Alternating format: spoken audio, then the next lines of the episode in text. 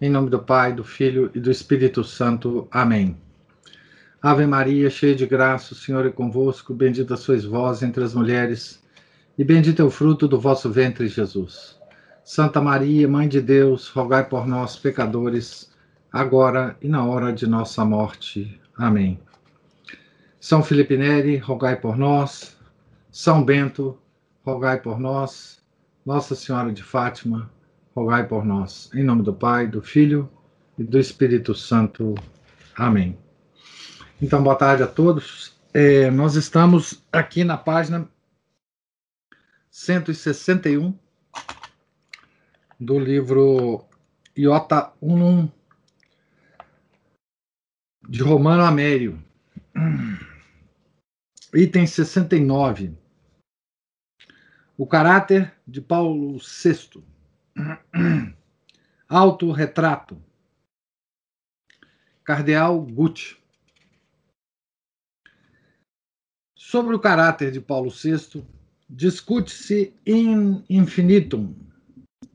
Para alguns, parece que o Papa Montini possuía uma índole perplexa devido a uma excessiva amplitude de visão. Se o ato da decisão segundo a profunda teoria de Santo Tomás, é um ato de, de interrupção da contemplação que o intelecto faz das diversas possibilidades de ação, é evidente que quanto maiores são as possibilidades contempladas, isto é, quanto mais ampla é a visão do intelecto, tanto mais tarde virá o ato que decide, que corta. Essa é, por exemplo, a interpretação de Guiton, que, que Guiton dá ao caráter de Paulo VI. É, retomando aquela dada por João 23.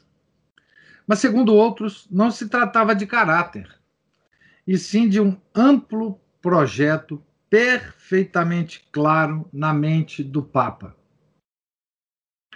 visando a uma acomodação da Igreja ao espírito do século, com o fim de assumir a direção da humanidade inteira numa ordem puramente humanista. Veja aqui o que se está a dizer, né? Da, da, da intenção. Né? Nós discutimos muito né, no nosso encontro passado, né? É, essa questão de intenção, como a gente descobre a intenção das pessoas, né? Que a gente não deve muito ficar pensando em intenções, é, mas sim nos atos, né? Mas veja que ele vai ter uma abordagem diferente aqui, o Romano Amério, é, para raciocinar sobre as intenções, né? Tá certo? Então, para alguns, ele está só citando, né?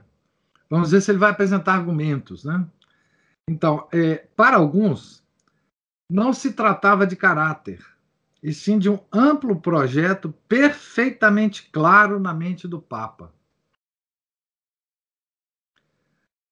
Qual é esse projeto, né? Visando, o projeto visava né, a uma acomodação da Igreja ao espírito do século, com o fim de assumir a direção da humanidade inteira numa ordem puramente humanista, Paulo VI teria procedido com cautela, ora voltando-se para um lado, ora para o outro.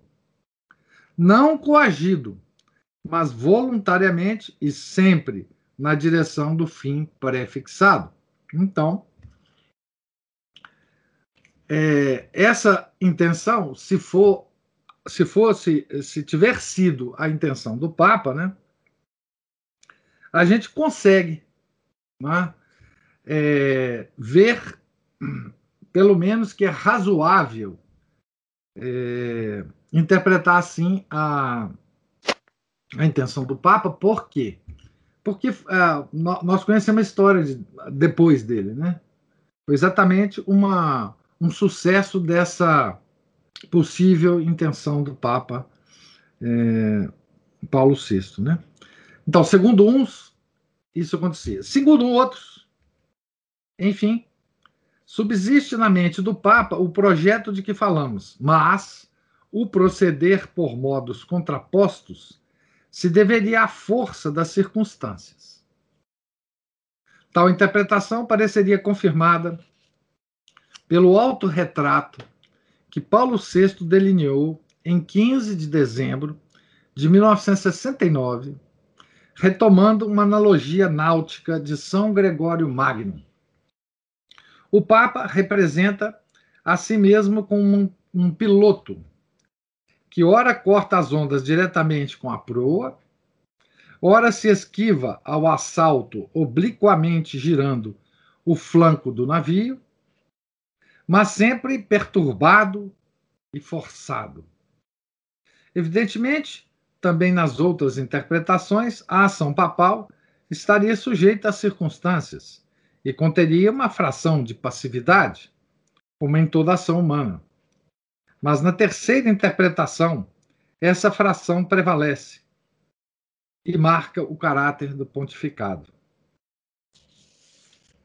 A esse propósito, não podem passar em silêncio as declarações do cardeal Gucci, prefeito da Congregação para o Culto Divino, sobre as arbitrariedades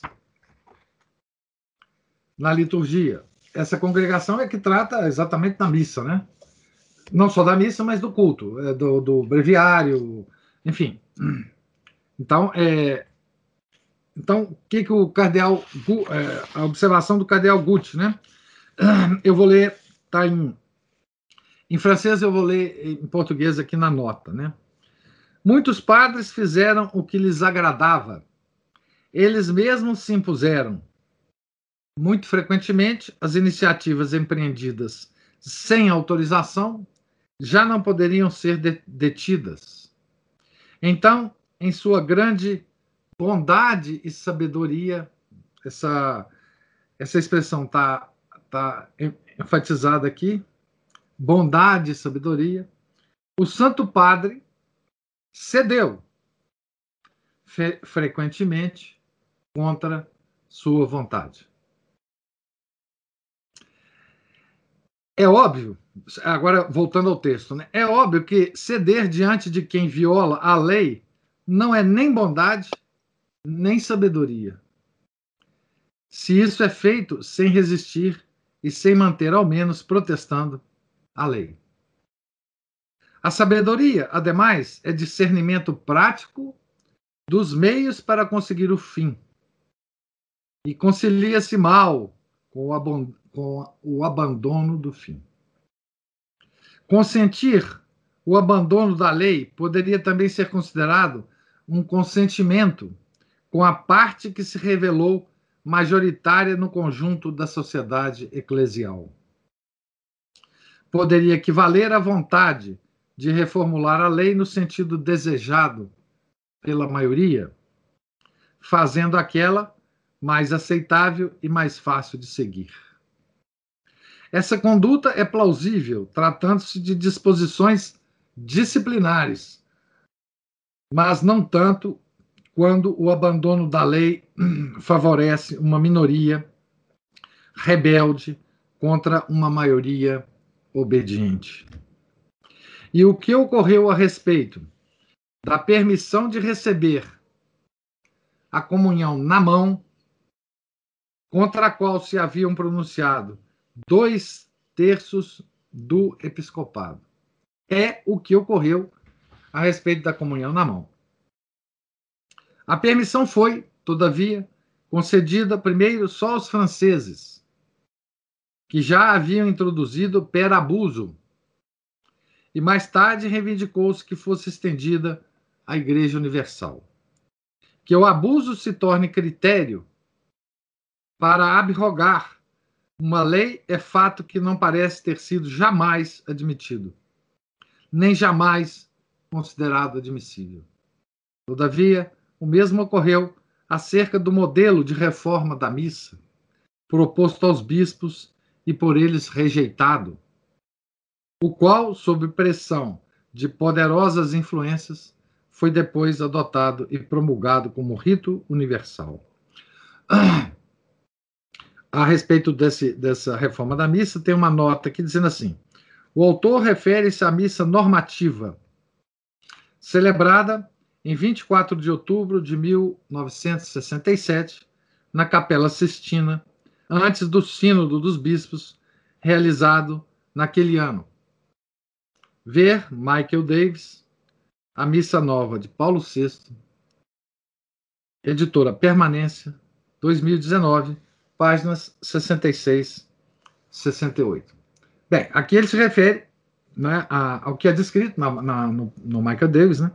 de que a missa nova foi celebrada antes, antes de entrar em vigor, né? É, para os bispos, reunidos no sínodo dos bispos, né?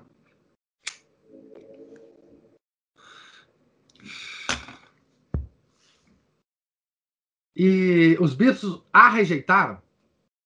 Os bispos presentes não aceitaram aquela missa. A missa nova, que hoje é não a que hoje é celebrada, né? A, a, a celebrada em latim, né? Versus Deum. Depois essa aí já é papagaiada. Mas aqui os bispos a rejeitaram é a, a, a, liturgia nova, celebrada em latim, né, etc, etc. Bom, não sei se vocês já tiveram a oportunidade de, de, de assistir a missa em latim nova em latim. Celebrada versus del, como é no missal original né, da missa. Tá? É, eu já tive a oportunidade de, de, de, assistir a essa missa uma vez. Uma vez. Quando o, um padre italiano, o padre Máximo, é, que tem ligações aqui com a FAGE, veio a Belo Horizonte e foi convidado a dar uma palestra. O padre Paulo ainda estava aqui, o Paulo Paulo Santos. Ele deu uma palestra lá na capela, pessoal. E depois da palestra, ele se... não, na verdade foi antes da palestra, ele celebrou a missa é... nova é, versus Del, como ele, segundo disseram, ele sempre celebrava, né? Enfim. Então, é, é, é uma missa completamente diferente dessa, mas tem todos os problemas da missa nova, claro. Missa, os problemas da missa nova, doutrinários, não é o bombo que se bate, ou, esses já, já são penduricários, blasfemos, que foram introduzidos depois, né? Então, é, dá, dá a impressão de que é uma missa, digamos assim, mais, enfim, mais correta, né? Mas tem todos os problemas associados. Item 70. Sic et non. Na igreja pós-conciliar. Sim e não, né? Sic et non. A abdicação da autoridade. Então, vocês vejam que mesmo esse item que nós acabamos de ler está dentro do, do, do, grande tema que o Romano Américo está tratando aqui, que é a abdicação da autoridade, né? Tá? A abdicação da autoridade tem como efeito a incerteza e a maleabilidade do direito.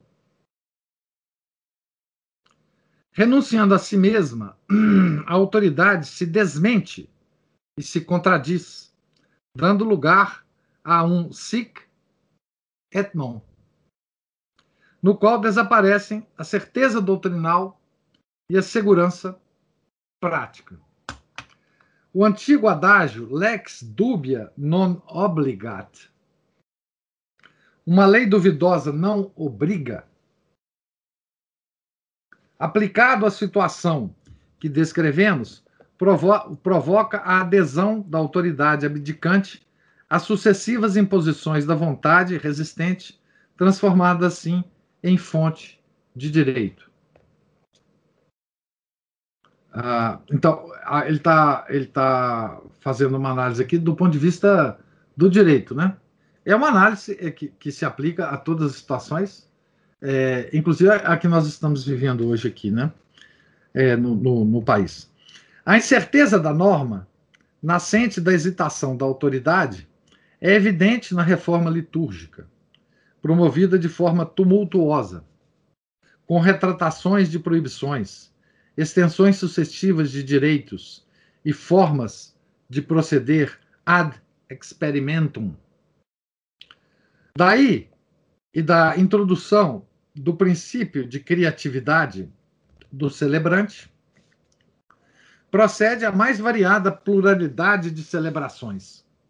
Enquanto o rito oficial só admitia quatro cânones, viu-se ao contrário os cânones multiplicarem-se e surgir, surgir, surgirem livros e mais livros que propunham novos cânones, elaborados por comissões litúrgicas diocesanas e também por autores individuais, às vezes com aprovação da Santa Sé. Essa eh, multitude de formas rituais é lamentada pelos que aprovam a reforma e denunciada pelos que a reprovam. Isso já dentro da missa, né? Do nova, né? Hoje já existe cânones e mais cânones, a gente não sabe nem quantos, né?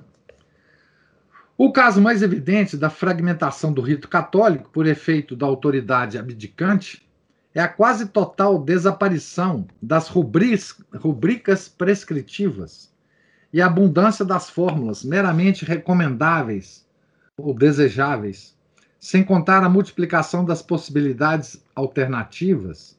O celebrante fará um certo gesto, ou não fará, ou fará outro, segundo as circunstâncias de tempo e de lugar, que, exceto em alguns casos, são abandonadas à sua escolha. Então, praticamente não tem mais rubrica, né, a missa? É, nova, né? A isso se acrescenta que, tendo sido outorgado aos bispos um grande número de faculdades antes reservadas à Santa Sé, e como são livres os modos de aplicá-las, geram-se novas discrepâncias de nação a nação, diocese a diocese, e até de paróquia a paróquia. Essa discrepância se vê, por exemplo, na prática da comunhão na mão, permitida por decreto geral, praticada em certas nações, quase impostas em outras, e, por, e proibida em outras mais. Aqui tem uma nota. Clamoroso foi o gesto. Clamoroso ah, é o objetivo, né? Foi gesto de João Paulo II, que em visita à França pôs a comunhão na boca da esposa de Giscard d'Estaing, quando ela estendia a mão para comungar. Ver a documentação fotográfica de Der, Der Fels, julho de 1980, página 229. O fato se indica se indica a preferência pessoal do Papa, prova também o estado anômalo do direito na Igreja, já que a opção entre os dois modos de receber a Eucaristia é, segundo a norma vigente na França, absolutamente livre. Isso é clamoroso foi o adjetivo que o Romano Amério usou, né? Mas eu acho que isso é um, é um escândalo completo, né? Quer dizer, agora a comunhão na boca foi usada como um símbolo do Papa, que tem toda a autoridade sobre a igreja, para dizer que ele era contra a, a, a, a, comunhão na mão. Ele, como pessoa. Então, ele não se dava nenhuma autoridade nessa questão. Ele só se dava o direito de protestar. Então, clamoroso foi o que. Não deixa de ser clamoroso, né? Mas eu acho que isso é um escândalo. O Papa tem que se. que usar desse subterfúgio, né? Para puxar a orelha do, do episcopado francês. Né?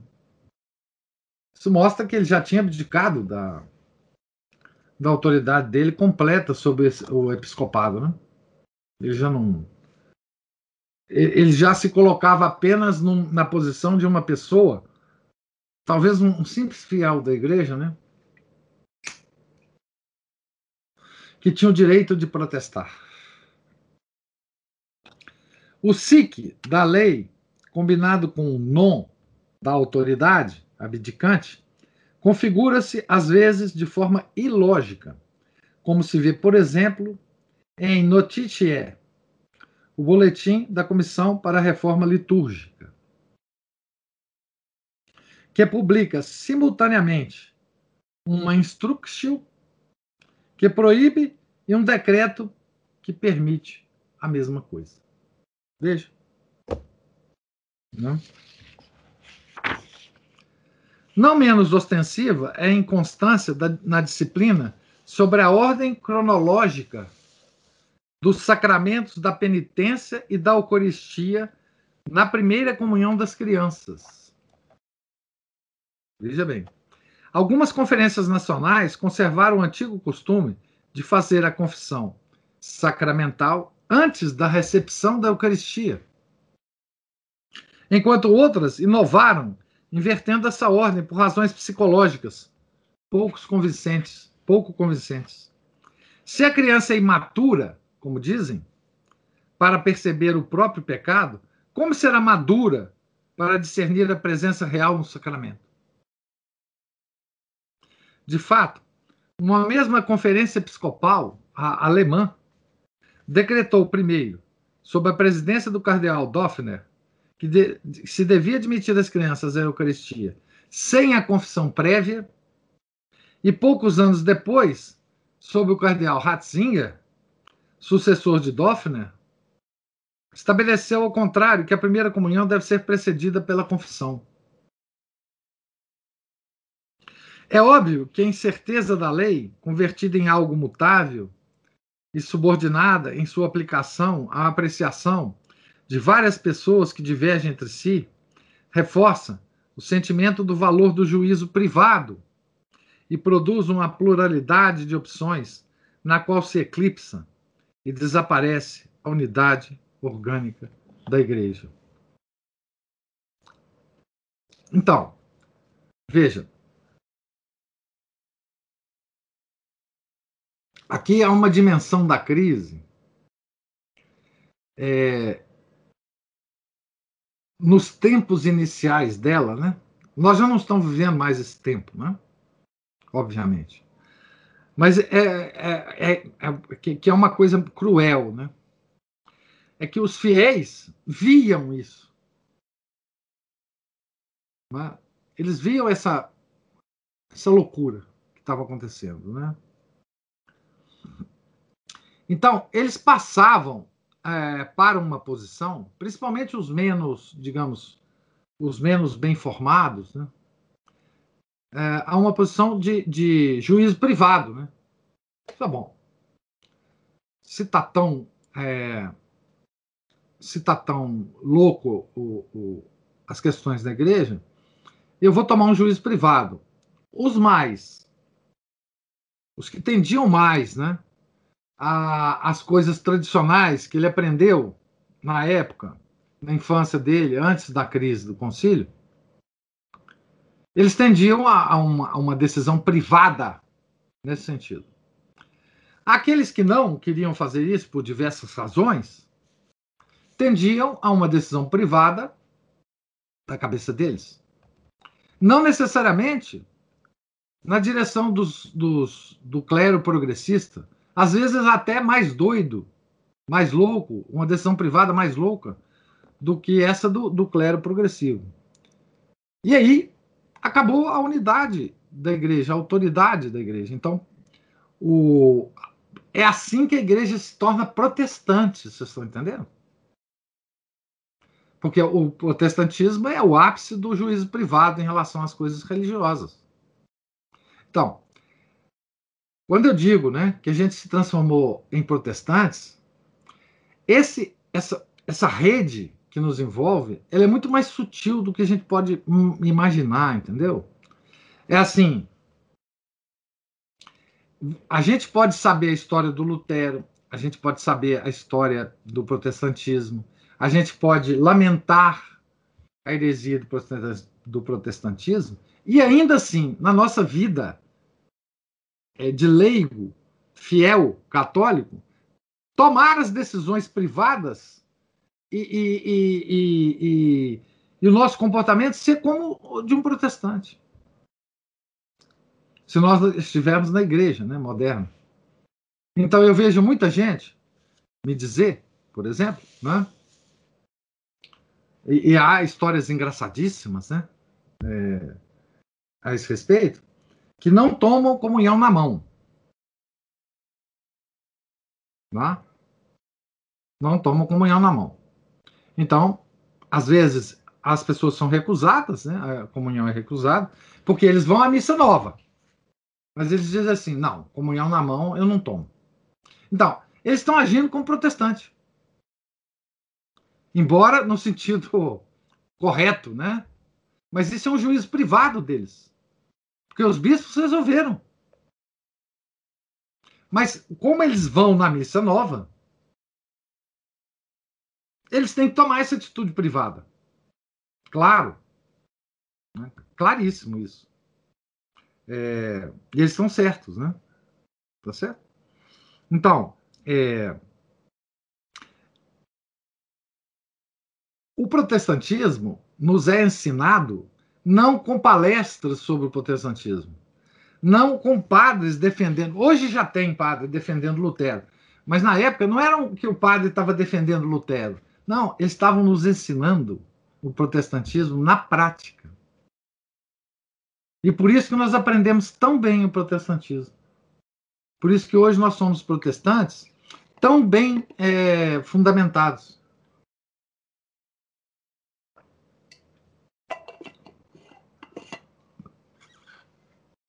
É porque a autoridade se esfumaçou e agora só existe o juiz privado, entendeu? Ainda a abdicação da autoridade. A reforma do Santo Ofício.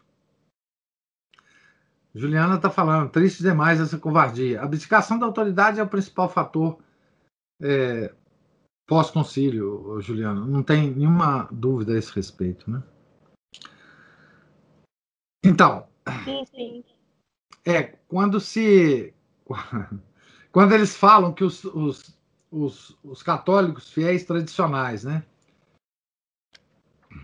Não obedecem à autoridade do Papa, não é que nós não obedecemos à autoridade do Papa. Eles abdicaram dessa autoridade. Não há mais, assim. Eles não, eles não, eles, eles não engajam autoridade dele em nenhuma das coisas. Então não é questão de desrespeito. Não se pode, nesse ponto, seguir em frente sem uma palavra sobre a reforma do Santo Ofício, promulgada com moto próprio Integre Servande, de 7 de dezembro de 1965 e com a posterior notificação post literas apostólicas de 14 de junho de 1966. A notificação exprime, de um modo que não poderia ser mais explícito, a abdicação da autoridade que não pretende mais obrigar mediante uma lei, mas que se remete à obrigação que liga a consciência à lei moral. Declara com efeito que, abre aspas, o índice dos livros proibidos permanece moralmente vinculante, mas não tem mais força de lei eclesiástica com as censuras anexas. Fecha aspas. O pressuposto de tal desobrigação é que o povo cristão subsiste que no povo cristão subsiste essa maturidade intelectual e religiosa pela qual o homem é luz para si mesmo. De fato, lê-se no documento, abre aspas, a igreja confia que existe no povo cristão uma tal maturidade, fecha aspas.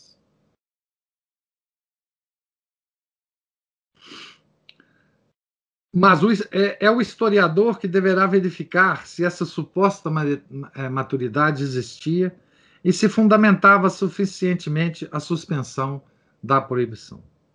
A igreja, além disso, põe, abre aspas, a mais firme esperança na solicitude vigilante dos ordinários, a quem compete examinar e prevenir a publicação dos livros nocivos e, quando for o caso, repreender os autores e, de, a, e admoestar-lhes. Fecha aspas. É muito claro que esse pressuposto da vigilância doutrinal dos bispos é um modus irrealis modo irreal. Em gramática, estou lendo a, a, nota, né? em gramática, assim se chama uma proposição que anuncia uma condição que não se cumpre. Portanto, também o condicionado não se realiza. Então, é um modus irrealis, né? já que a doutrina do episcopado não é nem firme nem unânime, e às vezes nem sequer sã. E ademais, tampouco podem os ordinários prevenir a publicação de livros nocivos se não lhes é dada alguma faculdade de exigir que esses sejam submetidos previamente a seu juízo. Na realidade, como se depreende do decreto de 19 de março de 1975, Decretum de Ecclesia Pastorum Vigilancia circa livros, decreto sobre a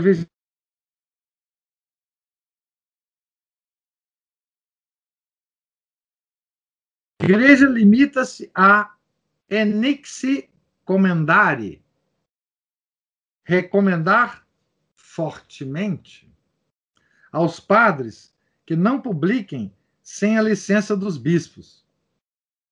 Aos bispos que vigiem a fé e exijam que os livros sobre coisas de fé lhes sejam submetidos pelos autores, os quais, todavia, não têm a obrigação de fazê-lo. Enfim, também demanda que todos os fiéis cooperem nisso com os pastores.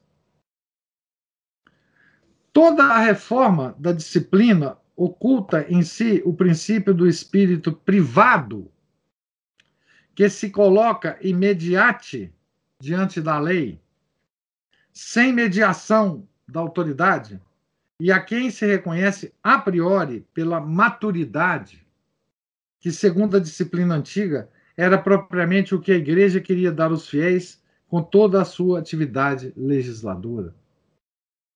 E é evidente a transição desde a ordem preceptiva e proibitiva até uma ordem puramente diretiva e exortativa, que repreende o erro, mas não repreende quem erra, supondo, como preconizado no discurso inaugural do concílio, que o erro gera em si e dentro de si mesmo sua própria refutação e a persuasão das verdades, das verdades opostas.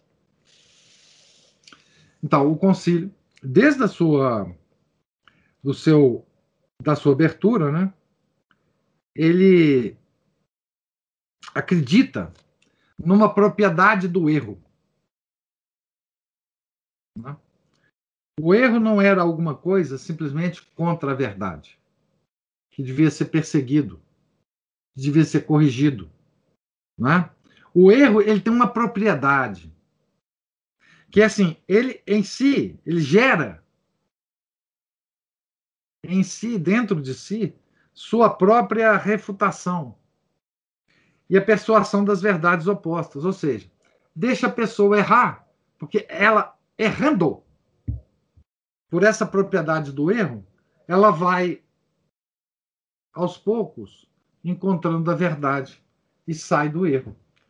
Quer dizer, isso não é baseado em nenhum conhecimento objetivo e muito menos em qualquer doutrina jamais pregada pela igreja, pelos santos padres é, pelos papas, pelos doutores da igreja, né? pelos confessores da igreja. É? Ah.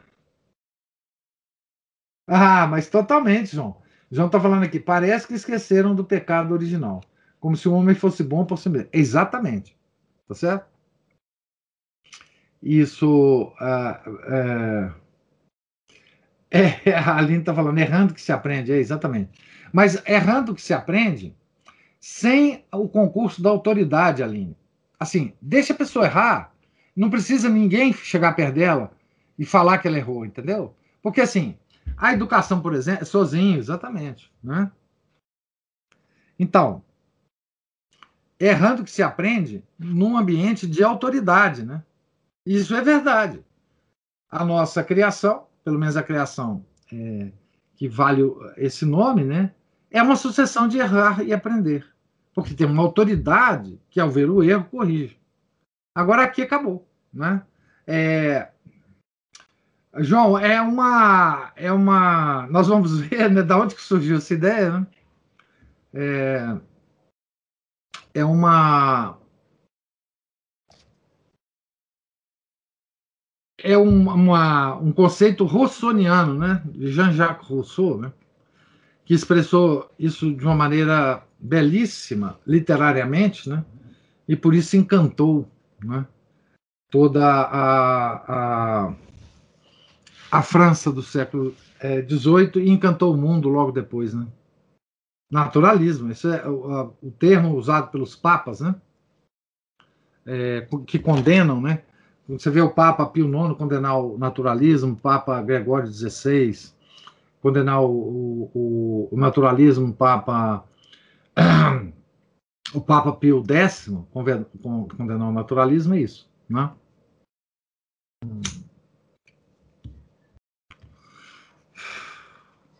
E toda essa baba moderna, é, usada por bispos e papas depois do Paulo VI, toda essa gosma que sai da boca deles, é toda baseada nisso aí, né?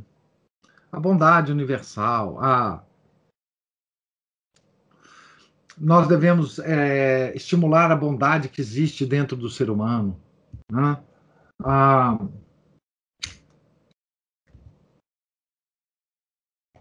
a própria uma espécie de divinização da inocência infantil, né? essa coisa do, do da criança ser inocente. Como assim? A criança é manchada pelo pecado original, né? Como todos nós, né? É? Essa coisa de deixa a criança livre porque ela, coitada, ela é inocente, ela não tem mal nenhum dentro dela. Vamos criar de uma forma ou de outra. Toda a, toda a, a, as teorias educacionais a partir do século XV, XVI, é tudo manchado com isso, né?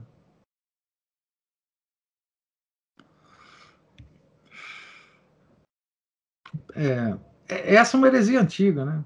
Do, do Pelágio, né? Enfim.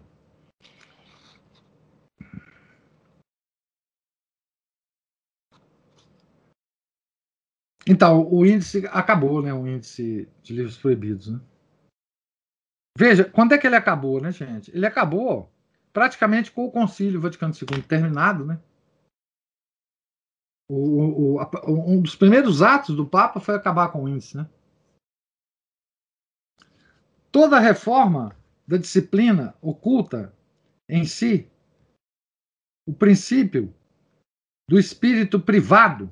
Ah, já li isso aqui mas eh, vale a pena ler de novo, né? Que coloca o imediate diante da lei sem mediação da autoridade. E a quem se reconhece a priori aquela maturidade, né? Tá certo? Pular o parágrafo aqui.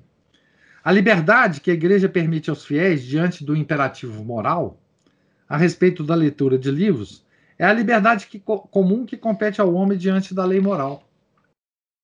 Ora, pode tal liberdade ser permitida também para escrever livros? Posto não se tratar mais de um ato privado e transitório, mas de um ato público que permanece e produz um efeito separado de sua causa e desligado dela? Certamente, o Estado, que é regido sobre um princípio distinto do da Igreja, e não propriamente religioso, deve permiti-la completamente. Mas quanto à Igreja, de princípios diversos, descendem consequências diversas. A abolição do Index Librorum Prohibitorum é um ato de abdicação da autoridade. Ela mantém a proibição anterior da lei moral, mas recusa-se a particularizar essa proibição concreta, concretamente. Remete à consciência dos fiéis, aos princípios universais, para que aquela faça por si mesma as aplicações particulares. Então, agora, os fiéis, depois disso, né, terão a responsabilidade de, ao ler um livro, ou a começar a ler um livro, né, se proibir ou não de continuar a lê-lo, ou de mesmo tê-lo. Então, agora está para quem quiser né, ler os livros que quiser. Né? Então, enfim. É... E mais, né? Quem quiser escrever também vai poder. Né? Enfim. Quanto a escrever livros, a igreja do pós-concílio não quis chegar àquela liberdade absoluta e se, se reservou o direito de julgar, em vista do bem comum, a ortodoxia dos escritos, dos, dos escritos dos católicos. Né? De fato, além do dever de ensinar a doutrina íntegra e pura, tem também o de preservar do erro os membros da sociedade eclesial. Esse segundo dever foi altamente proclamado no discurso inaugural, mas identificando-se com o primeiro. Basta que a igreja ensine, e o cristão preservará a si mesmo do erro, sendo considerado capaz de dirigir-se com seu reto juízo. Entenderam? A igreja ensina. Então você vai lá na igreja, o padre te ensina alguma coisa, e a igreja acredita que você, pronto, acabou. Você tá, você vai viver uma vida correta, né? É...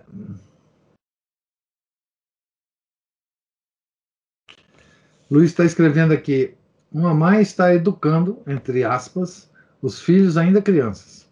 Aí ela deixa que subam na estante e tomem qualquer livro, seja moral, impróprio, é por aí mesmo. Quando Paulo III instruiu, instituiu originalmente a congregação do Santo Ofício em 1542, seu objetivo era, abre aspas, combater as heresias e, consequentemente, reprimir os delitos contra a fé, fecha aspas.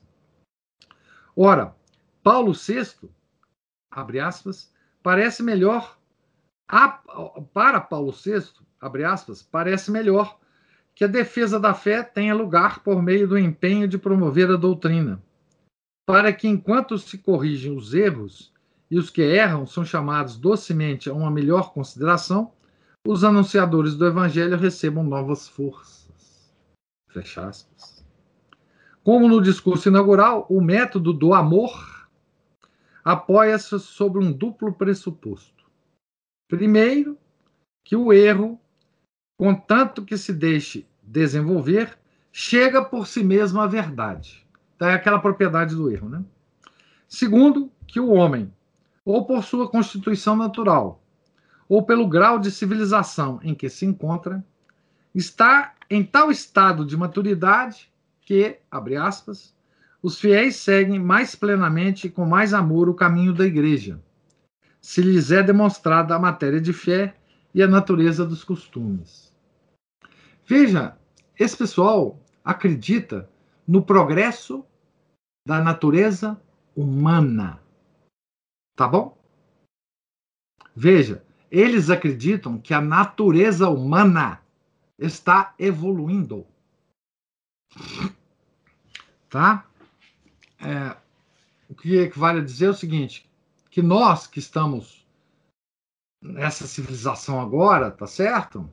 A nossa natureza humana está mais longe do pecado original do que estiveram os, os apóstolos, por exemplo. A natureza humana dos apóstolos. Tá certo? Então, essa é a entranha da crença desse pessoal. Por isso eles fazem isso, tá certo? É, no, no curso que a gente deu sobre liberalismo e, e, e modernismo, é, nós vimos um pouco o, o, fundamento dessa crença, né? que aí já estava arraigado em todo mundo. Né? O Luiz continua assim: acabou a noção que a vida e a maturidade espiritual se desenvolvem. Ops, é pior. Já não creem que os fiéis possam se perder eternamente. Sim. Não, é, é o seguinte, Luiz. A, a nossa natureza, ela, ela, ela tem se desenvolvido. Né? A, e, e esse desenvolvimento é, uma certa, é um certo darwinismo da natureza humana. Não só os animais evoluem para as outras espécies, etc, etc. A própria natureza humana tem evoluído ao longo dos tempos. Então, nós hoje não somos homens com a mesma natureza que foram é, os apóstolos. Ah, enfim, é Cícero, ah, Marco Aurélio, enfim, uh, a nossa natureza evoluiu. Nós estamos muito mais chegados àquela, àquela coisa do amor à verdade. Da... Então, é, a igreja precisa se adaptar a isso. Não dá mais para ficar proclamando dogma ou, ou exercendo ah, o poder da igreja na, na, autoridade que ela tem para certas coisas. Então, proibir livro Proibir a leitura de livro, que coisa mais antiga. Isso era feito nos tempos em que a natureza humana era menos evoluída. Não hoje. Não se pode fazer isso hoje, né?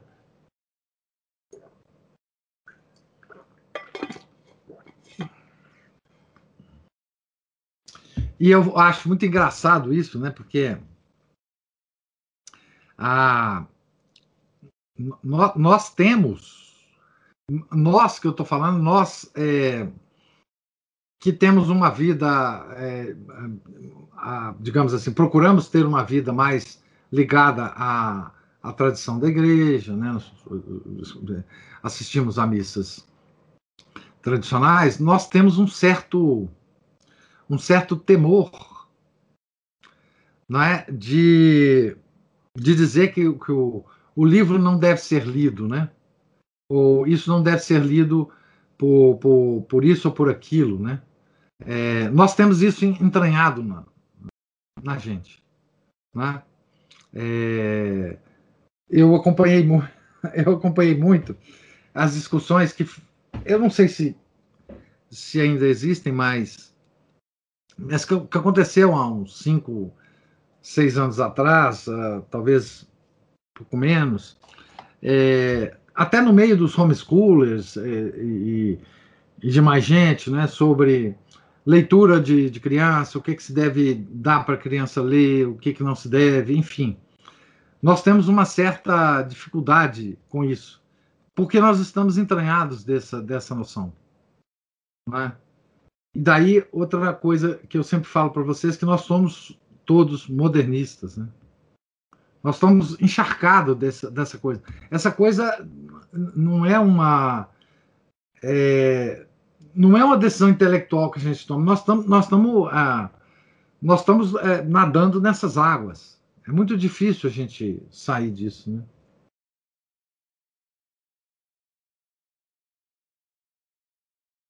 É comer desse fruto, seus olhos se abrirão. Sim, é, é, é sempre a sugestão demoníaca, né?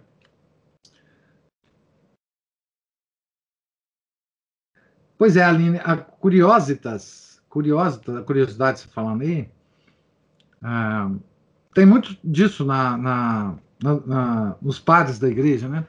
Essa curiosidade, ela é condenável, né? Ela é peca, pecaminosa, né? Ah, essa essa curiosidade de ler e de ver qualquer coisa, né, sem fundamento, sem objetivo, né, ela é, é, é, é pecaminosa, né? É,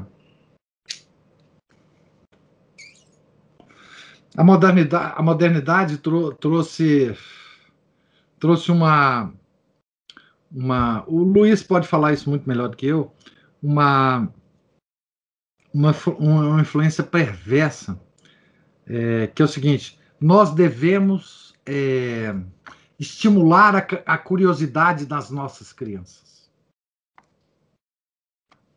Esse juízo, ele, ele não é ele não é em si errado. Né? Mas para que lado que nós vamos estimular essa curiosidade? Esse é o problema. Né? Então, quando o moderno fala isso para nós, é para qualquer lado que a criança quiser ir. Tá certo? Né? É, qualquer coisa que ela demonstre curiosidade, os pais, os padrinhos, os tios, acham maravilhoso. Né? Tá certo? É, olha que, que criança mais diferente. Esse meu filho é diferente de todos eles. Olha a curiosidade que ele tem. Olha a quantidade de coisa que ele já sabe aos quatro anos, aos cinco anos. Olha que, olha que menino formoso, olha que menina fantástica. Né? É, isso é pecado, né? Essa curiosidade é pecado. Ela é pecado. Né? É, a igreja não deixa não deixou nunca de dizer isso, né? A tal curiositas, né? Ah, enfim. É, de, de que todos nós sofremos, tá bom? Não estou dizendo que, que eu estou fora disso, não, tá? Na, ah, o Luiz, esse é especialista, tá? Eu não. Então ele está dizendo, na modernidade, curiosidade é sinônimo de criticidade e rebeldia em relação a qualquer tradição ou autoridade, que é bom no sentido moderno, não é? o que é bom. Curiosidade se opõe à estudiosidade, segundo, claro, segundo São Tomás, né? É, São Tomás tem um texto muito bonito sobre estudos, né? O, bom, a igreja é cheia de, de obras sobre, sobre estudo, né? Enfim, é, que nós já esquecemos, não lemos, né? É, ah, eu ia falar isso, muito obrigado de ter me lembrado, né? Curiosidade é o primeiro grau de 12 para a soberba. É aquela frase do São Paulo, né? É, a ciência incha. Bom, essa frase. Enfim, é, hoje nós não podemos duvidar disso, né? Que a ciência incha, né? Não dá mais, né? De tudo que nós estamos passando no mundo, não só no Brasil, né? É, é, essa ciência que incha, essa é a ciência que mata, né? Essa é a ciência que, que tortura, né? Então, essa é, a, é o, o, incha do, de São Paulo é, contém toda essa, essa questão, né? E a soberba, enfim, é o pecado é, que o demônio adora, né? Porque a soberba não é um pecado material, né? Não é como a luxúria. Né? A soberba é puramente espiritual. É um pecado puramente espiritual. Né? Por isso que ele é o topo da cadeia né? É, de pecados. Então, é, me desviei aqui, né? mas a, esse fato do índice ter sido é, revogado, né, digamos assim, trouxe para dentro da igreja, né? É, toda essa questão envolvida no que tá, nós estamos discutindo aqui. Né?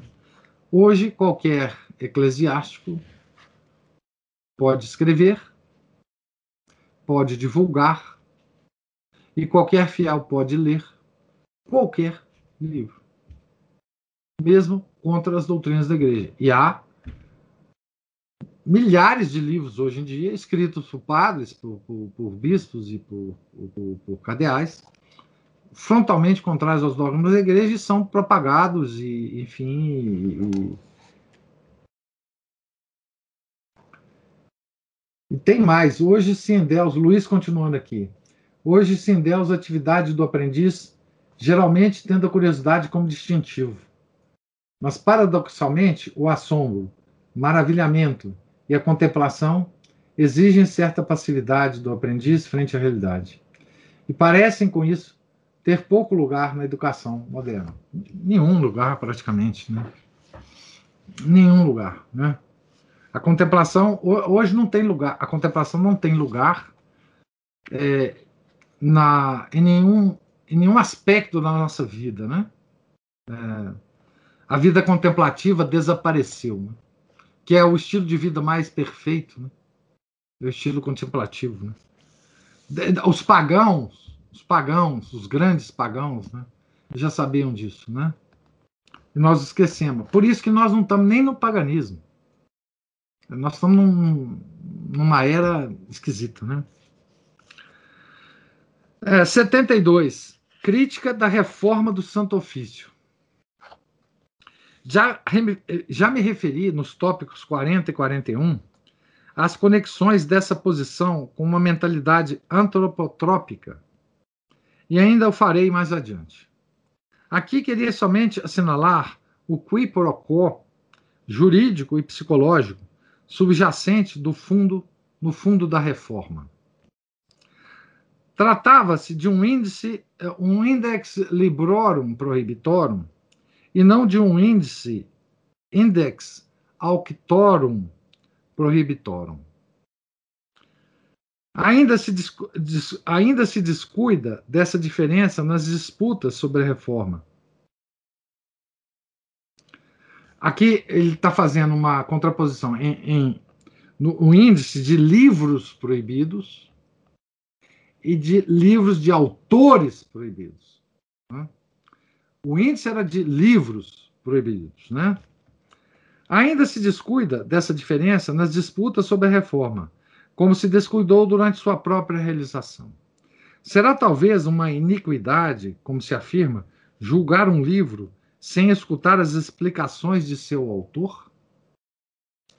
Sim, se o sentido de um escrito deve ser deduzido da intenção do autor ou das explicações que ele dá, e não do próprio escrito. O livro é uma coisa em si, que traz de modo inerente seu próprio significado. Ou melhor, que é o próprio significado. É um conjunto de palavras. E as palavras são mais que o homem que as profere e levam impresso um significado objetivo. Isso também ele está afirmando isso aqui, mas isso toda a filosofia da linguagem, que também, volto a dizer, o Luiz conhece muito mais do que eu, já destruiu, tá? Mas, enfim, é o que é a realidade, né? É necessário que o escritor saiba compatibilizar sua intenção de significado subjetiva com o significado objetivo da linguagem. Hoje, se afirma que a, a, a linguagem não tem significado objetivo. Né? Mas, enfim, é possível querer dizer algo e não conseguir. E por isso a marca do escrever bem, isto é, do verdadeiro escrever, é dizer realmente o que se quer dizer. A marca do escrever mal, ao contrário, é dizer o que não se quer. Por isso, um livro pode professar o ateísmo enquanto o autor crê que é teísta.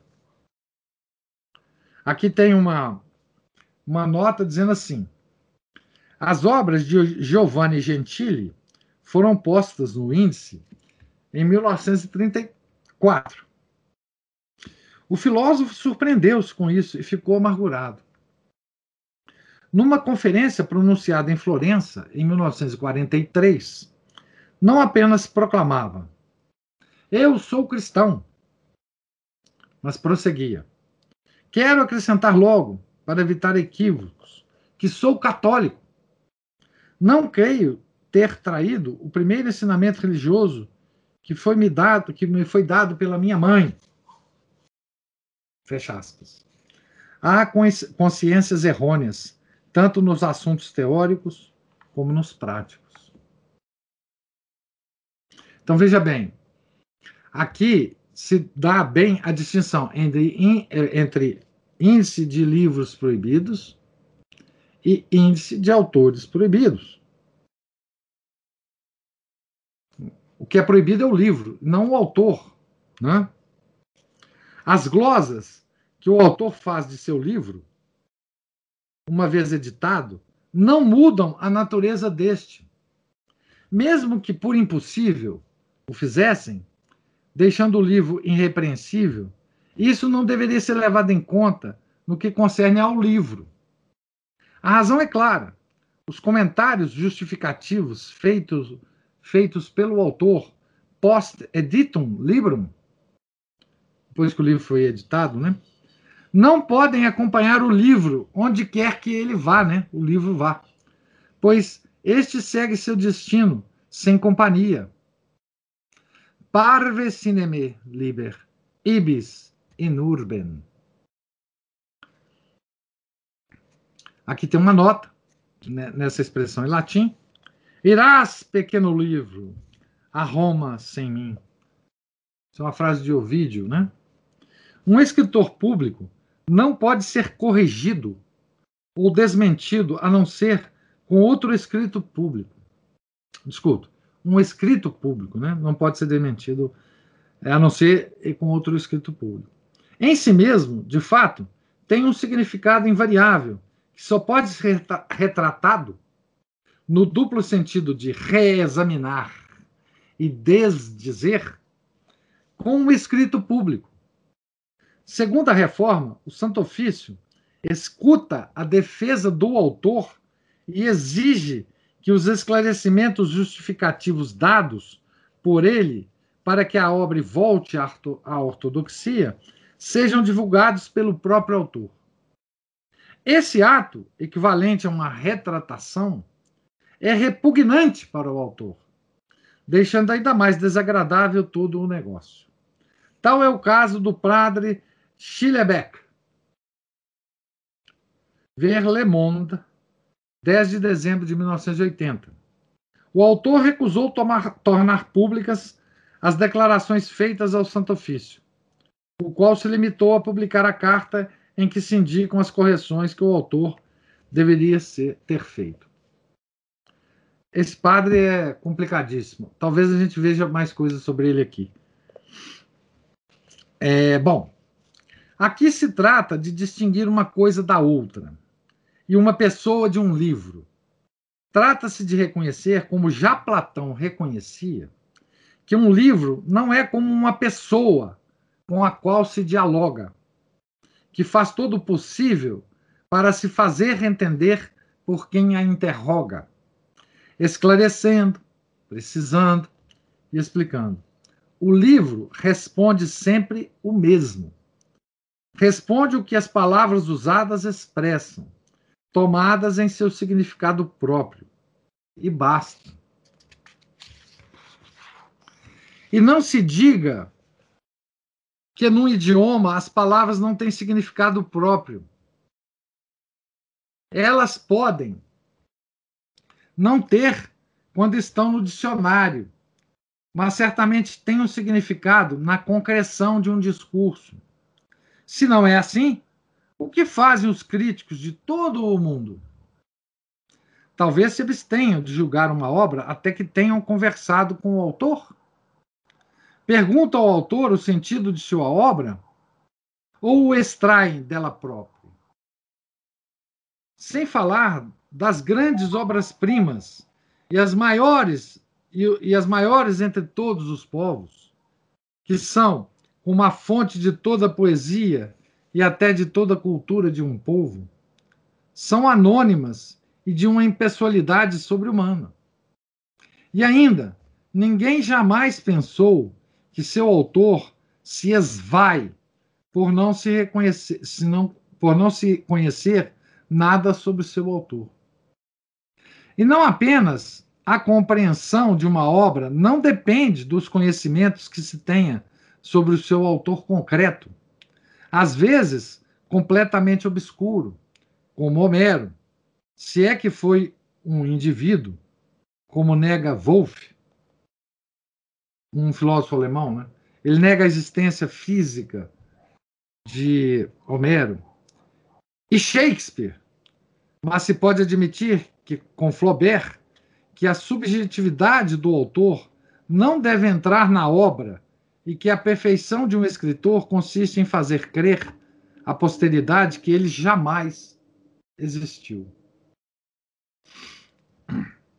Ele, ele toca aqui sobre uma questão muito interessante literária, não sei se já tiveram contato, que é a questão da a chamada questão homérica, né? se homérico existiu, se não foi, etc, etc. Nas traduções que eu tenho aqui da Ilíada e da Odisseia, tem uma introdução muito boa do, do autor, que é aquele maranhense, aquele médico maranhense, como é que chama aquele médico maranhense? Carlos Nunes? Carlos Nunes? Carlos Nunes. Ele tem um, um nome do, no meio, né? Mas é isso, Carlos Nunes. Ele tem uma introdução que é sensacional sobre a questão homérica. Para quem. Alberto. É, hein? Carlos Alberto Nunes. Carlos Alberto Nunes. Então, ele tem uma, uma introdução é, extraordinária né? É, sobre a questão médica, da, da, da existência, enfim. Né? É, Para nós, também tem uma. Tem várias coisas interessantes, né? Por exemplo, a questão que a crítica é, escritural né, dos protestantes alemães levantaram sobre a existência, é, do, sobre o Pentateuco, né, se foi Moisés que escreveu, se foi não sei quem. Tem uma controvérsia a respeito do livro de Jó, que, que o Chester tem um texto maravilhoso, né, que, que um dia eu ainda vou ler ele tudo para vocês.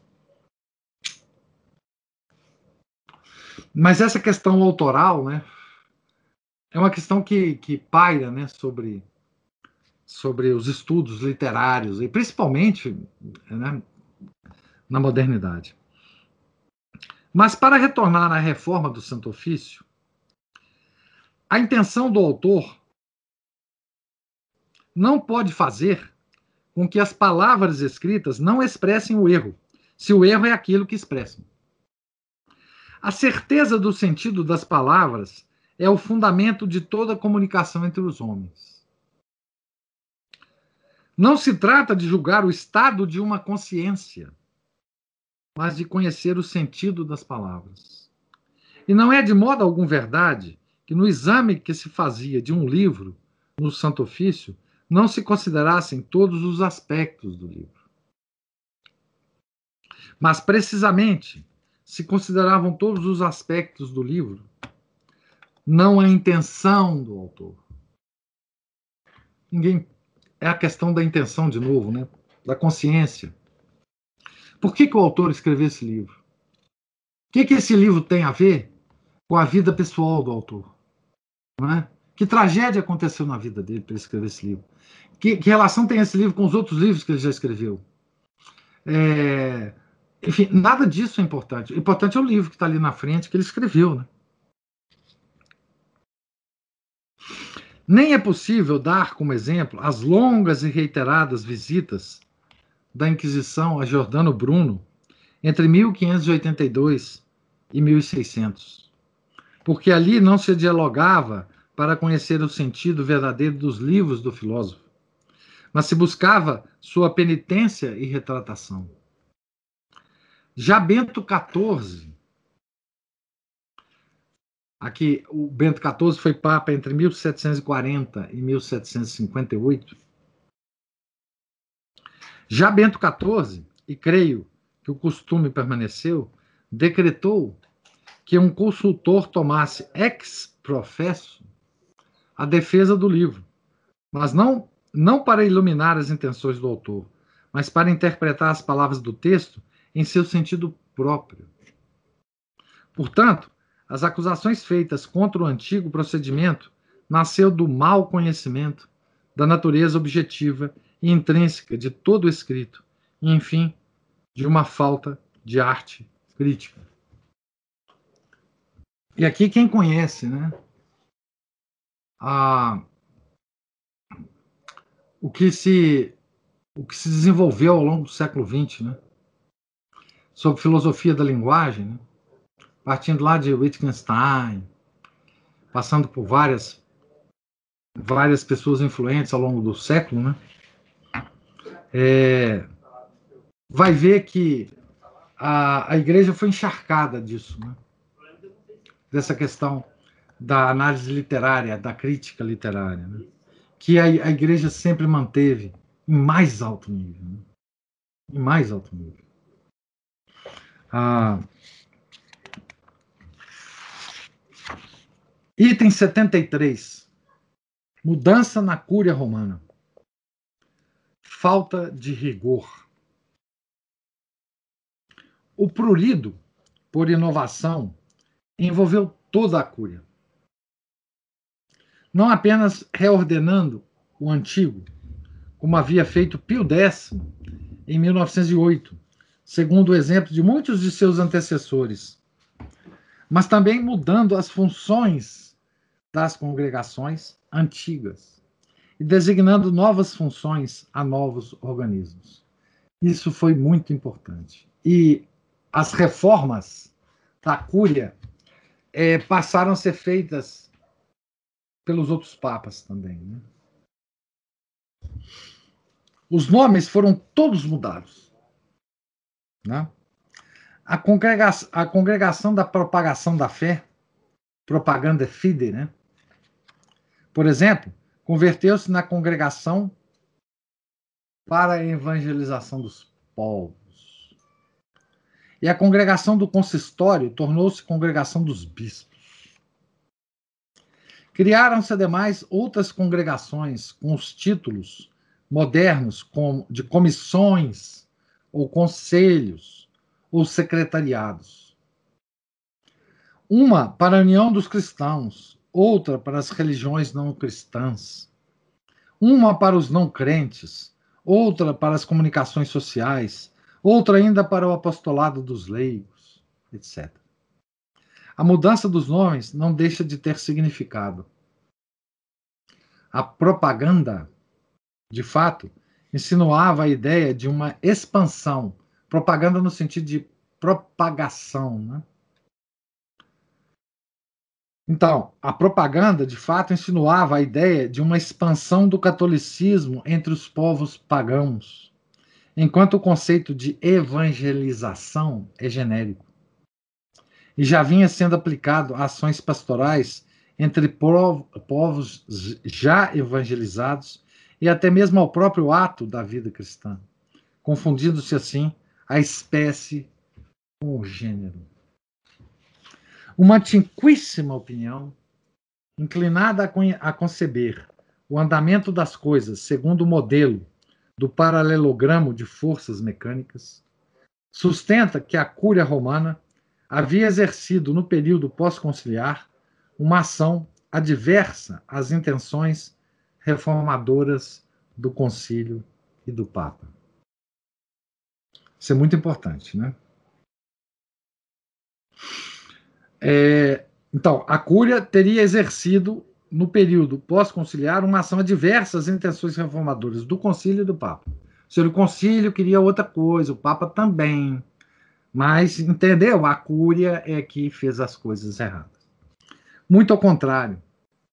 Desnecessário dizer que a Cúria, como executora do governo papal, foi em todo o tempo o órgão do devenir eclesial. O certo é que todas as transformações operadas e operantes no catolicismo do século XX tiveram por órgão a Cúria.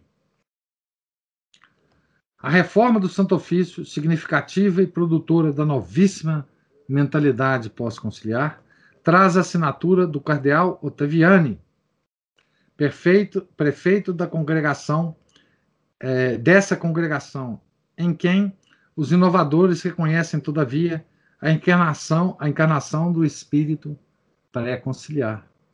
Além disso, como vimos no tópico 69, os próprios movimentos de desobediência à norma romana receberam a sua força das sucessíveis, sucessivas ratificações da Cúria, que se desdisse, transformando em lei os abusos. O cardeal Ottaviani é uma figura curiosa, curiosa. Vamos ver, para frente a gente pode falar um pouco mais dele. Aqui, contudo, o tema de nosso discurso é a mudança da cúria em seu funcionamento técnico e formal. Em primeiro lugar, deve-se notar a degradação do latim curial. Gente, eu não sei se vocês estão vendo esse barulho aqui, não.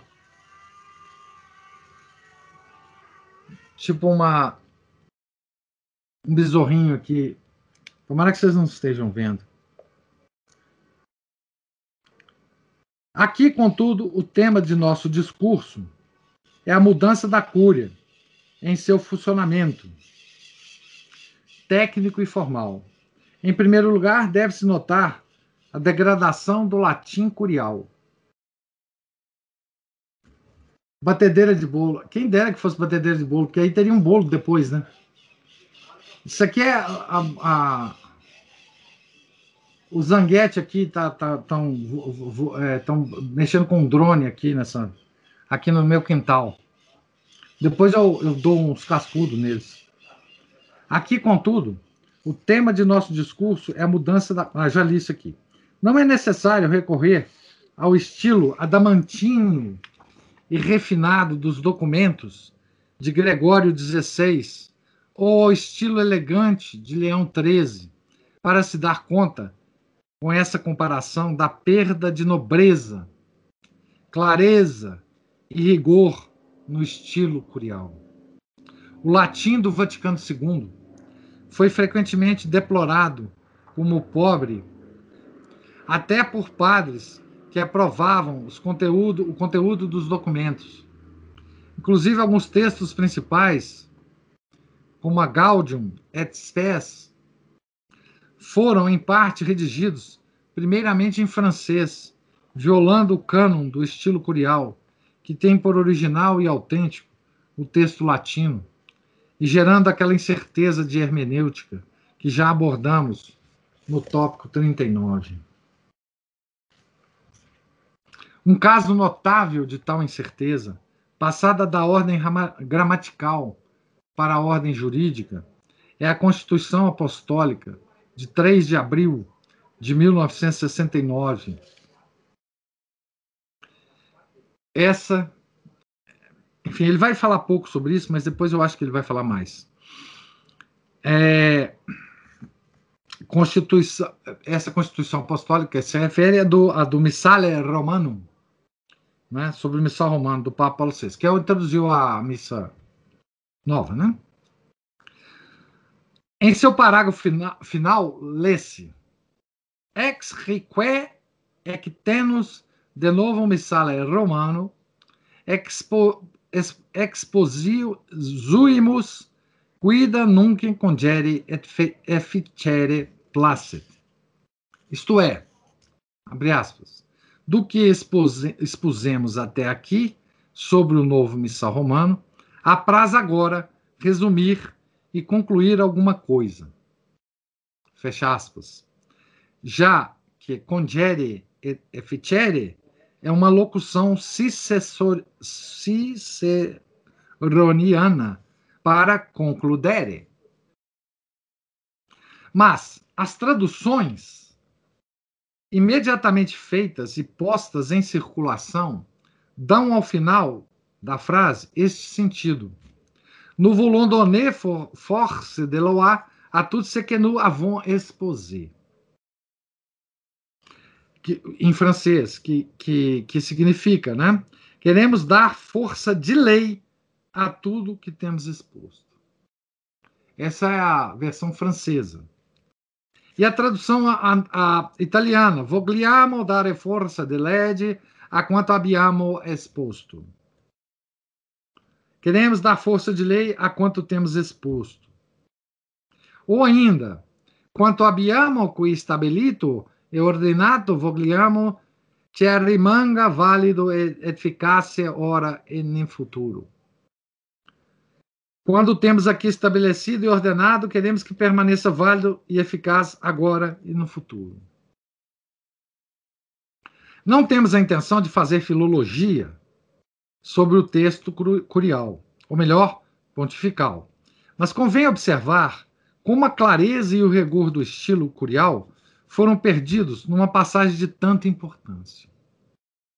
Confessando-nos incapazes de decidir uma controvérsia filológica, limitamos-nos a afirmar o que nos parece indiscutível.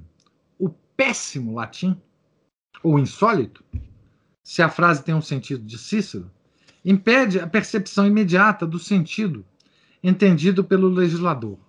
E abre-se assim a, a via para leituras contrastantes. Uma que considera a fórmula nada mais que uma conclusão, mas não se encontra depois qual seja a conclusão concreta, porque o, do, o documento logo termina com data e assinatura. Outra que reconhece, ao contrário, a intenção de dar força de lei a tudo o que foi exposto. Mas quidam, que está na, na frase em latim, né? De modo algum pode equivaler a quid quid, como exposto na tradução. Uma sequela necessária do circiterismo e da incerteza com que foi conduzido todo o assunto é o fato lamentável de que existem três formas diferentes da edição típica da Constituição, variando entre si por adições e omissões. Veja a que situação nós chegamos, né? Três formas diferentes da edição típica, que não é mais típica. Não é? Aqui tem uma nota dizendo: para aprofundamento sobre a questão do texto que conclui a Constituição Apostólica, Missalia Romana, ver, ver Michael Davis, A Missa Nova de Paulo VI, edição permanência, Niterói, 2019, páginas 68 e 70. Lá vocês têm uma discussão mais profunda disso, na, na, num dos livros da, uh, da trilogia de, de, de Michael Davis. Né? Então, Acho que eu vou parar por aqui, para a gente ter tempo de discussão é, um pouco aqui ainda. Sim, no item 64, página 171. Né? Veja que no final dessa, dessa leitura de hoje, nós mudamos um pouco né?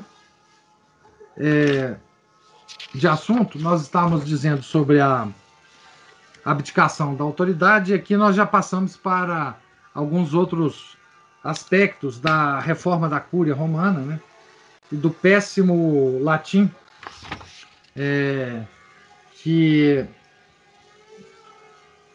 que seguiu os. Hoje, bom, hoje acabou isso, né?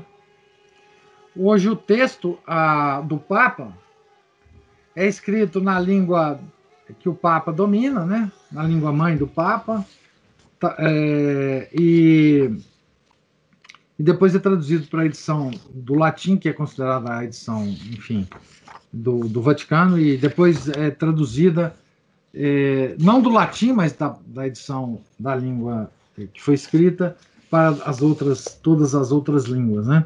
Então, com isso se perde a, a clareza, né? É, de uma possível interpretação, né? E aí surgem milhares de interpretações né, das falas dos, dos papas, né, e dos escritos, né, das falas, então nem se fala, né. É, eu lembro de um cardeal, é, para quem é mais velho aqui deve se lembrar de um, de um cardeal é, da Cúria Romana, é, eu lembro ele na, na, na, no papado do, do, do João Paulo II, que era o Cardeal Lombardi. Ele tinha uma. Ele era uma espécie de. Como é que fala isso? Que o presidente tem um, um assessor que.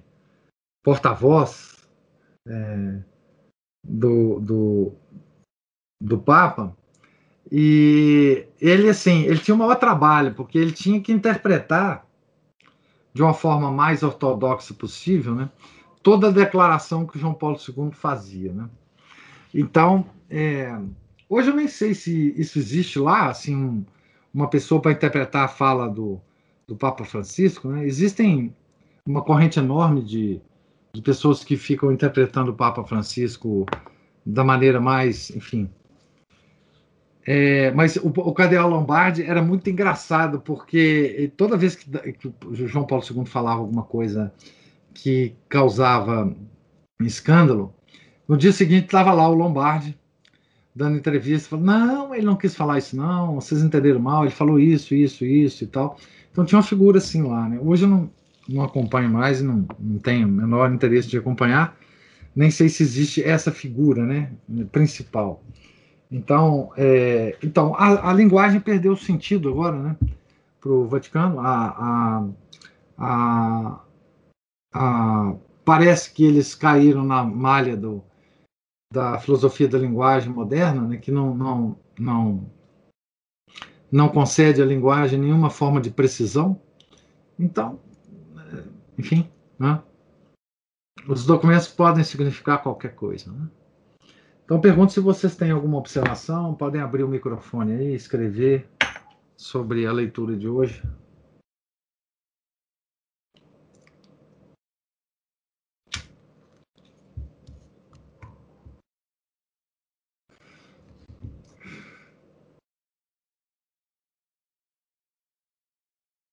Todo mundo caladinho hoje? Ô, professor. Diga, Cristina. Esse capítulo, ele me remete muito a todas as discussões que eu peguei, a visão bastante superficial nos últimos anos. Quando eu, quando eu descobri, né, que as coisas da igreja estavam sendo é, tratadas na internet. É, na verdade, eu, sou, eu, eu considero nova, nova em mídia social, tem gente que é do tempo do CUT e tal. Mas existe uma legião, eu acho que eu falo dessas pessoas sempre, é, são, aqui nas aulas, são os intérpretes do Papa, e tem uns é, que adoram pegar essas encíclicas, Amores Letícia, Letícia, né, Letícia, e e, e, é uma força para tentar levar para a ortodoxia ou para dar alguma razoabilidade, e não tem mais jeito, não tem mais solução. Não adianta mais, né, Não. Não adianta mais, infelizmente. Hoje eu acho que as coisas ficaram muito claras, né? Porque é, a linguagem do Papa Francisco é muito desabrida, né? Ela não, ela não deixa mais dúvida. É, o ponto alto dessa interpretação mais ortodoxa, né, que eu pelo menos vivi, né, foi foi Ben 16, porque Ben 16 é um grande intelectual, né? Ele sabe redigir uma coisa que, que dá que dá margem à interpretação ortodoxa, né? É, e assim ele ele dava muito trabalho realmente a, a, a quem a, a quem estava com aquela sensação de que a coisa não era bem assim, mas lia o Papa falava, poxa, mas ele está falando aqui é uma coisa ortodoxa mesmo e tal. É, ele foi o ponto alto disso, né? Por isso que eu falo que existem as viúvas do, do Papa Bento XVI hoje, né? Os neocons, né? É, com João, João Paulo II, era um, era um pouco mais fácil ver né, os furos. Né? Agora, quem lia os grandes críticos é, nunca foram enganados. Né? Assim, quem lia aqui no Brasil Gustavo Corsão nunca foi enganado de nada. Né? É, é, quem lia os documentos é, e os livros né, da, da fraternidade, do Dom Lefebvre também, é, nunca foram enganados, porque tinha uma, porque tinha uma formação que não dava, né? É, quem leu, né, na década de 80, não foi o meu caso, o Romano Amério, não dava mais para enganar, né? Porque aqui é uma é um striptease, né? O, o Iota Uno é um striptease completo do Vaticano II, né? Não, não, não sobra não sobra nada, né? Pedra sobre pedra, né? Quem lia Michael Davis, né, na Inglaterra, também não tinha mais. Né? Mas esse, esse pessoal que surgiu depois na, na, internet é um pessoal ignorante, né, Cristina? Eles não sabem, é, eles não conhecem, é, eles não conhecem nem história da igreja, nem história antiga da igreja, nem história moderna da igreja, nem história geral da humanidade, nem nada. Assim, tem exceções. claro que tem exceções. Né? É, mas essas exceções, elas são menos falantes. Essas pessoas são mais influentes porque são mais caladinhas, elas agem em grupos mais seletos, né? Então, assim, é, esses são os verdadeiros é, é, influenciadores, né, desse neo, desses neoconservadorismo católico, né? Mas depois que você lê certo grupo de livros, né, não dá, não tem mais jeito de te enganar, né? Mas as, a, os, os, incautos são enganados porque, enfim, essa balbúrdia da internet, né, é uma confusão demoníaca. Né? Então, é, é,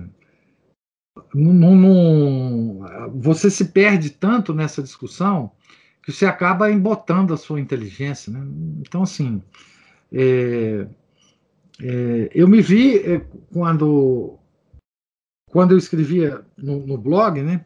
Eu me vi de vez em quando é, no meio dessas controvérsias e mas de modo geral eu me afastei disso há muito tempo, né? Não, nunca fui de ter Facebook, nunca. Então, assim, eu, eu às vezes nem sei, eu fico sabendo das coisas porque ó, as pessoas me enviam, né? Mas isso é uma confusão demoníaca, é uma. E assim, a gente tem que se ater a, aos textos fundamentais. E graças a Deus, hoje, no Brasil, de 2021, nós temos as traduções, talvez, das obras mais importantes, né? em relação ao concílio, que é o Iota Uno, a trilogia do Michael Davis, as reedições do, do, dos livros do Corsão, a, o livro do Roberto de Matei, né, sobre, sobre o Concílio Vaticano II, a do Monsenhor Gerardini, também sobre o, o enfim. Então, hoje, hoje é, é para quem tem a disposição de ler isso, é difícil enganar, né? Então, é, mas eu concordo, é uma confusão é, é, os intérpretes. Agora, veja bem, é uma coisa curiosa. Eu, eu queria fazer uma, uma, uma diferenciação é, é, sobre isso. Os intérpretes de Papa Francisco, eles são inimigos dos neocons, né? Porque os neocons, eles pararam de, de eles desistiram de justificar o Papa Francisco e porque não tem jeito de justificar. Quem está na frente agora são os progressistas mais enfurecidos, né? Os neocons se, volta, se retiraram da cena, às vezes criticam, etc., e, e muitas vezes criticam as, os próprios documentos papais, e esse pessoal que fica criticando, por exemplo, a, a campanha da fraternidade, como se nunca houver, tivesse havido uma campanha da fraternidade tão horrorosa quanto essa. Mas já houve muitas, tão horrorosas quanto essas. Então os neocons ficam muito preocupados, preocupados que com essa campanha da fraternidade, porque ela está ocorrendo, porque ela é escandalosa, obviamente, ninguém, ninguém nega isso, e porque ela está ocorrendo, é ocorrendo no atual papado e com todas essas confusões. Né? Mas hoje existem dois grupos do lado dos modernistas bem eles sempre existiram e sempre brigaram, mas a briga hoje é pública. Né? Não é, é mais. Eu percebo que há um, um, certo silêncio e também um ataque aos, aos tradicionalistas, né? É, ah, sim. Ambos os lados. Mais agressivos com quem é tradicionalista. Isso eu percebo. Agora, há muitos anos, eu vi uma entrevista do Padre Libânio, que é professor, era professor da FAS, falecido, e a repórter, é, embevecida com ele, ele falando, é, elas fazem aquelas perguntas, né? Eu não vou lembrar exatamente qual, mas com certeza tem a ver com o celibato, alguma coisa moderna, assim e ele falando com e, e a, a, repórter perguntando assim, mas como que vocês vão conseguir fazer as pessoas pensarem assim? E eu lembro do padre Libânio falando com aquele jeitinho mineirês, é, de que é, a gente fala não falando exatamente o que, que é, Então, assim, há essa intenção de é, enganar mesmo. Você ah. muda a ideia da pessoa enganando a pessoa, ah. né? E olha, que o, e olha que o Padre Libana é um dos grandes, né? Ele é um dos grandes. Ele não é bobo, ele não foi nunca bobo. Né? Eu conheci ele pessoalmente, inclusive. Ele ah, era é? de uma de uma maldade e, e, assim de uma maldade nesse sentido, né, da religião, uma coisa impressionante. Né? assim, ele era o, é, ele foi o centro muitos anos né, na, na teologia da libertação é, no Brasil, né? Padre Bano foi realmente um cara que teve um, um, exerceu uma influência assim com os livros, né? Com as palestras, com, com tudo que ele fazia, uma coisa assim impressionante. Padre Bano era Bano realmente era uma era uma coisa horrorosa, né? Mas enfim, foi é, filho e, e, da, da, do modernismo assim da mais alta patente. O, o, o padre Libano era general, era general, não era soldado raso não. É impressionante.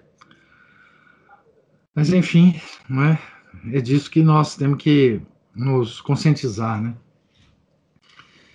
Bom, agora só tem. Não, o Felipe está aí. Senhores e senhoras. É...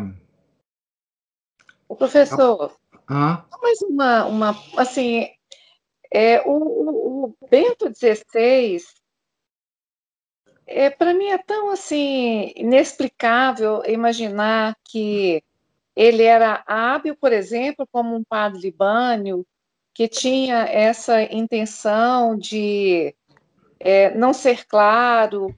É possível fazer essa afirmação dele assim, no sentido de que ele também tinha uma é, essa intenção dúbia, né, em relação às coisas da igreja.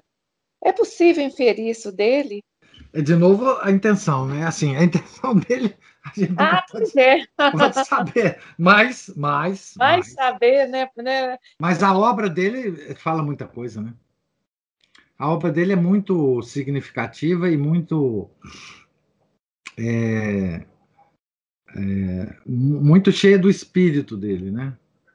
A, a figura do, do, do, é que a gente fica muito muito influenciada pela forma e não pelo conteúdo, né? A figura do Papa Bento XVI é muito simpática, né? Ela, ao mesmo tempo que é, que dá uma uma ideia de fragilidade, né? Não estou dizendo agora que ele está muito mais velho, mas mesmo quando ele assumiu, né? É, e ao mesmo tempo de potência intelectual, né? Porque ele realmente era um, um grande, era não, ainda é, né? Um grande teólogo, etc. Né? Mas a obra dele o condena, né? Eu digo assim, é, ele foi um dos, dos escritores de todas as, as os documentos do concílio, né? É, ele foi ele que praticamente é, lidou né, com a grande crise né, é, da, da, da, ordenação dos bispos, né, com Dom Lefebvre, ele que postergou a questão da, da aprovação é, dos bispos pela Cúria Romana até que fosse impossível, né, é, na verdade, ele, o, o, o, que eles esperavam na cura é que Dom Lefebvre morresse antes, né? De, de ordenar os bispos, né? E, e, e, disso a gente tem registro, né? Infelizmente, a gente tem registro, né? Tem uma, tem uma revista Permanência que é só sobre isso. Né? É, ele que foi o, o articulador, né? Mor da, das excomunhões inválidas é, de Dom Lefebvre, dos bispos, Dom Antônio Castro Maia, etc. É, ele, a obra teológica dele está está pontilhada de, de ideias heréticas, né? de ideias antidogmáticas, etc. É que ele é um cara muito erudito e E, enfim, mas ele, ele, enfim, ele era amigo de e, e formado por Henri de Lubac, enfim, teve uma influência muito grande nele. Ele, ele teve uma, um relacionamento muito amistoso com, com e uma influência enorme nele mesmo. E ele expressou várias vezes a apreciação enorme que ele tinha por Telhar de Chardin. Né? Então, assim, estou dizendo assim, é, a intenção dele eu não sei, né? Eu não sei, infelizmente, não dá para a gente saber. Agora, a obra, enfim, a obra não, não deixa de, de, não deixa a gente interpretar de outra forma, né? O, o, a obra dele. A intenção ele pode ter tido a melhor delas, né? as melhores. E ele tinha um outro aspecto interessante, né?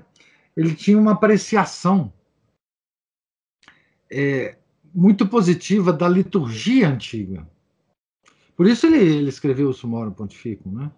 liberando a, a, a tal, ao tal rito extraordinário, né? o rito de Pio V. Então tinha esse também esse balanço, né? Que enfim, é, olha, tá vendo? Ele liberou a missa antiga e tal. Mas hoje ele, enfim, ele não engana mais ninguém, né? Que, que não quer ser enganado, né? É, é, na própria liberação da missa tinha um, um, um, projeto que, que, ele, que ele deixou uh, mais ou menos explícito, né, que era a questão da, da, missa nova, a missa antiga, tese, antítese, depois lá na frente ia ser uma síntese, que apareceu uma missa, que não era nem a nova nem a antiga, que ia mudar algumas coisas, por isso que ele, ele queria que os padres diocesanos começassem né, todos fossem birritualistas e que esse birritualismo, no final das contas e na prática, na praxis, né, a, todas as questões entre as duas missas iam ser resolvidas. Ele era hegeliano, né, de primeira grandeza. Então, assim, é, não, hoje não dá, né? Hoje não dá mais. É, é claro que que as pessoas são diferentes, né? Você pega o Libano, o Libano já é. Porque o Libano estava agindo na, na, na, numa frente de batalha, né? Ele, por exemplo, ele, o Papa Francisco, ele odiava a teologia da libertação. Escreveu um livro sobre, sobre isso, contra a teologia da libertação, né? É, mas por causa do comunismo, não era por causa de problemas, enfim. Então, tem essas sutilezas, né? O Papa Francisco, como um grande intelectual, não é fácil fazer uma crítica tão simples que você possa, por exemplo, fazer do, do. Embora também o Libânio seja um grande intelectual, né? tenha sido um grande intelectual. Mas ele, Papa Bento XVI é, infelizmente, é, ele faz parte do mesmo grupo de padres, né? Pois é, eu, eu já fiz isso, né? Já fiz uma palestra sobre isso, sobre Hegel e Ben 16. É, e é importante, né, que, que isso seja claro na cabeça das pessoas, né? Para e eu entendo bem, a Cristina, essa sua observação, porque assim, é, por tudo que a gente admira na, na, na, na figura do Papa Ben XVI, é muito duro, né? A gente fazer uma crítica dessa. É muito duro. É muito mais fácil a gente criticar o Papa Francisco, né? Na verdade, fácil assim no sentido pessoal, né? Do que, por exemplo, a, a Ben XVI. Né? Porque tem facetas da personalidade do Ben XVI que são admiráveis, né? Como tem de João Paulo II aquela, aquele final de papado do João Paulo II foi, foi sensacional, né? A velhice, ele querendo continuar no, no como papa, para, enfim, para mostrar para as pessoas, né, que as pessoas envelhecem, que elas acabam, que é isso mesmo, a ação do tempo, etc. Foi tocante, né? Então, as pessoas são assim mesmo. Agora, é preciso separar a crítica que a gente faz, né? Da, das coisas em relação ao Vaticano II, as modernizações da igreja, é, com as críticas às, pessoas. A gente não está fazendo críticas às pessoas, né? É, tem, tem aspectos admiráveis, é, tanto em João Paulo II quanto em, em, em Ben XVI, mas Vai fazer o quê, né? É isso mesmo. Mas eu entendo, é, é muito triste, realmente. Aliás, é triste, com, é, é triste é, fazer críticas ao, ao, a qualquer Papa, né? Porque assim, é o Papa. Né? É, é, a, é o vigário de Cristo na Terra. Nós não somos sede vacantistas, né? E o vigário de Cristo na Terra é muito, muito duro. Muito, muito duro. É, tudo, todo, e aliás, é, todos esses estudos da crise da igreja, a gente deve fazer com esse sentimento, né, que é muito duro essa crítica. E a gente só faz porque ela é muito necessária, né? Senão a gente deixar para lá. Né? Se fosse um erro aqui, outro ali, deixa para lá. Não vamos criticar o Papa, não. Vamos relevar. Só que não dá mais né, para relevar. Aliás, não dá mais há muito tempo. Né? Então, assim, eu acho que é sempre isso que a gente tem que pensar. Né? É muito duro. Não é uma, uma coisa feliz. Não. Essa crítica não é feliz.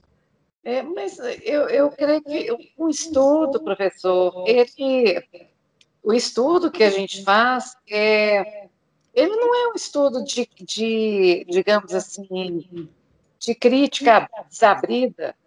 É um estudo, é ver, pontuar as coisas, colocá-las na, na perspectiva correta.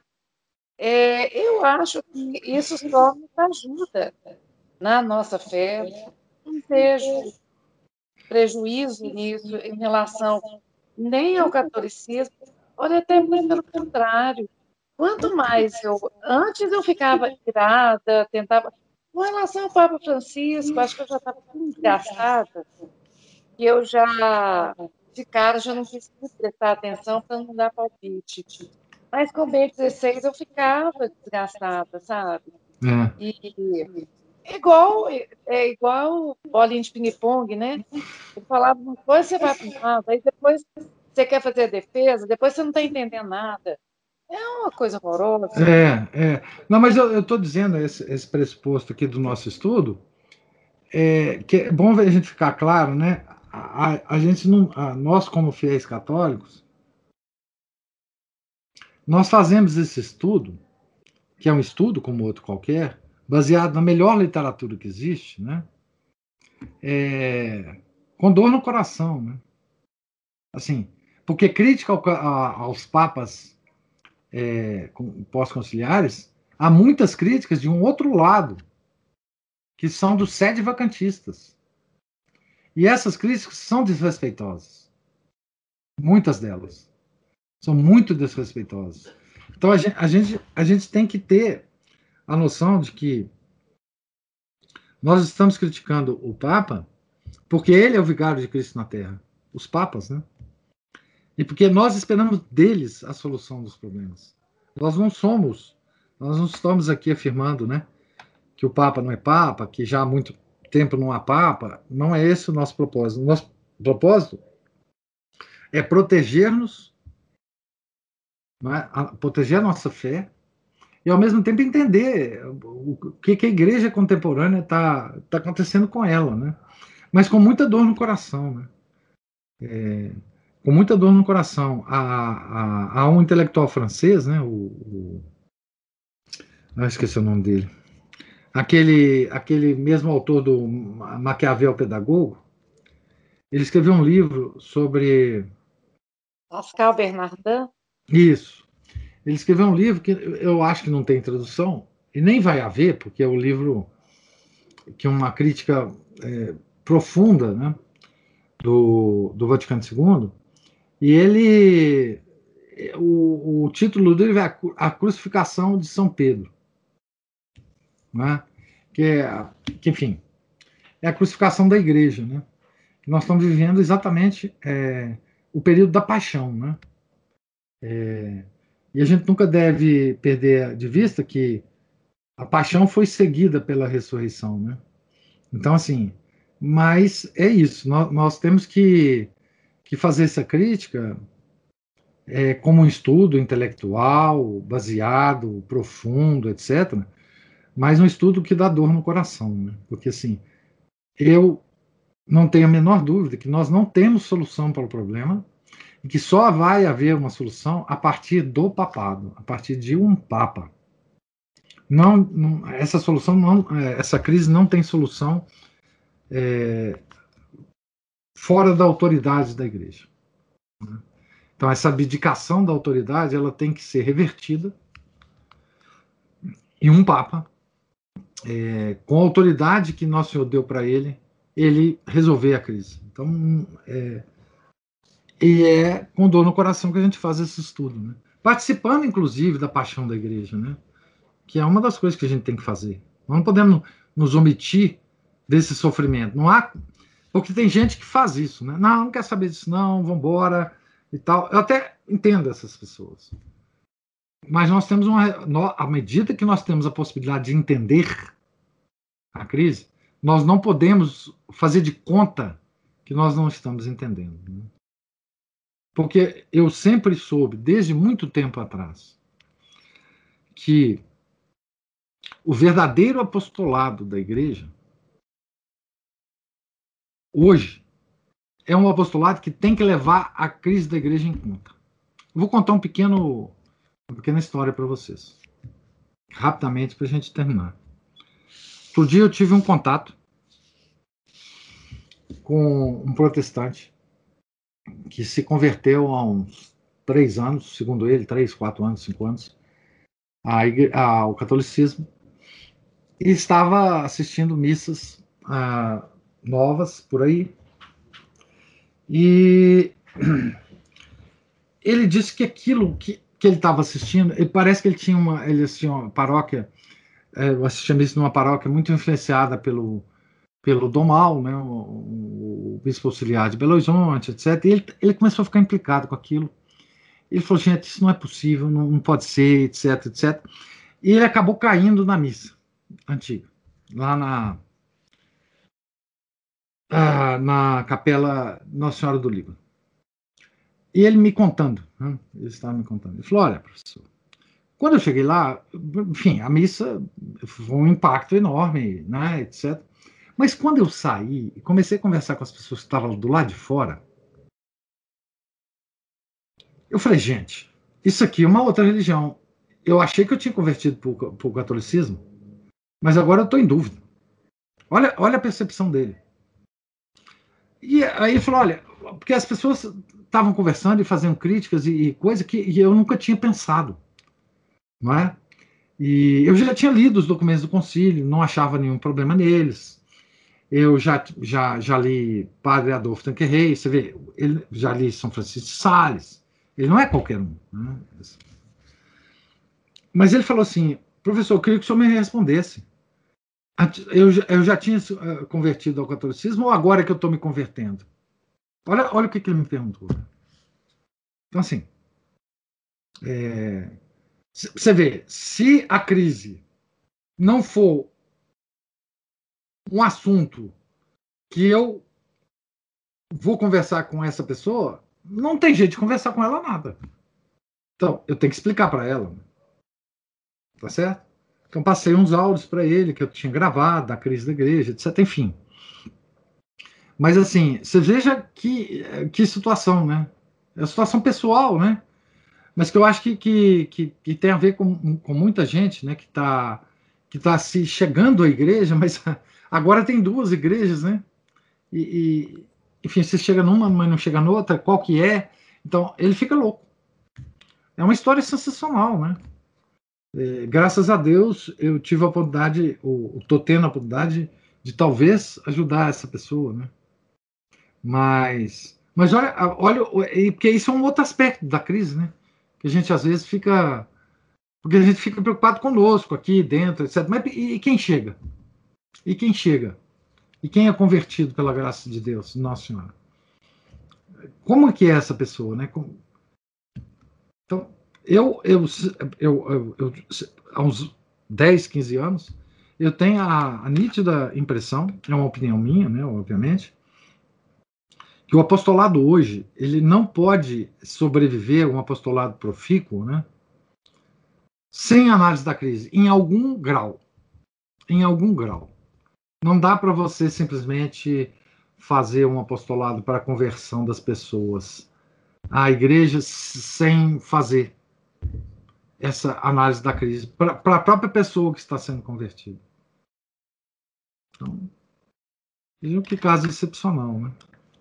Enfim. Mas é com dor, né? Que a gente faz isso. Não é, não é divertindo, não é. Enfim. Tá certo, gente? Deus lhes pague aí pela paciência e pela presença.